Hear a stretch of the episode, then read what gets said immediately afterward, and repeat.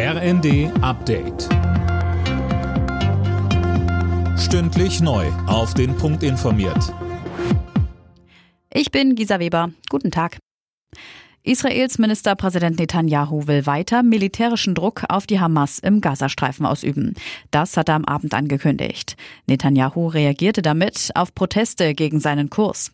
Drei von der Hamas verschleppte Geiseln waren zuletzt durch israelische Soldaten versehentlich getötet worden.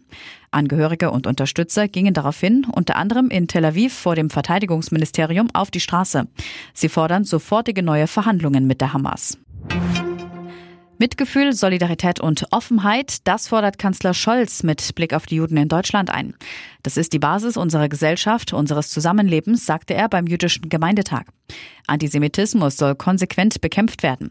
Scholz sagte außerdem, Unwissenheit und Uninformiertheit verstärken Vorurteile. Wir sehen, wie sehr diese Gefahr durch die Nutzung sozialer Netzwerke noch zugenommen hat. Umso wichtiger ist, dass wir Antisemitismus als solchen benennen. Die Aktionen auf Rollfeldern von den Klimaaktivisten der letzten Generation werden jetzt teuer. Die Lufthansa fordert insgesamt 740.000 Euro von den Aktivisten für Verspätungen und ausgefallene Flüge. Das berichtet die Bild am Sonntag. Hintergrund sind mehrere Störaktionen der Aktivisten, bei denen die Flughäfen in Hamburg, Düsseldorf und Berlin über mehrere Stunden lahmgelegt wurden.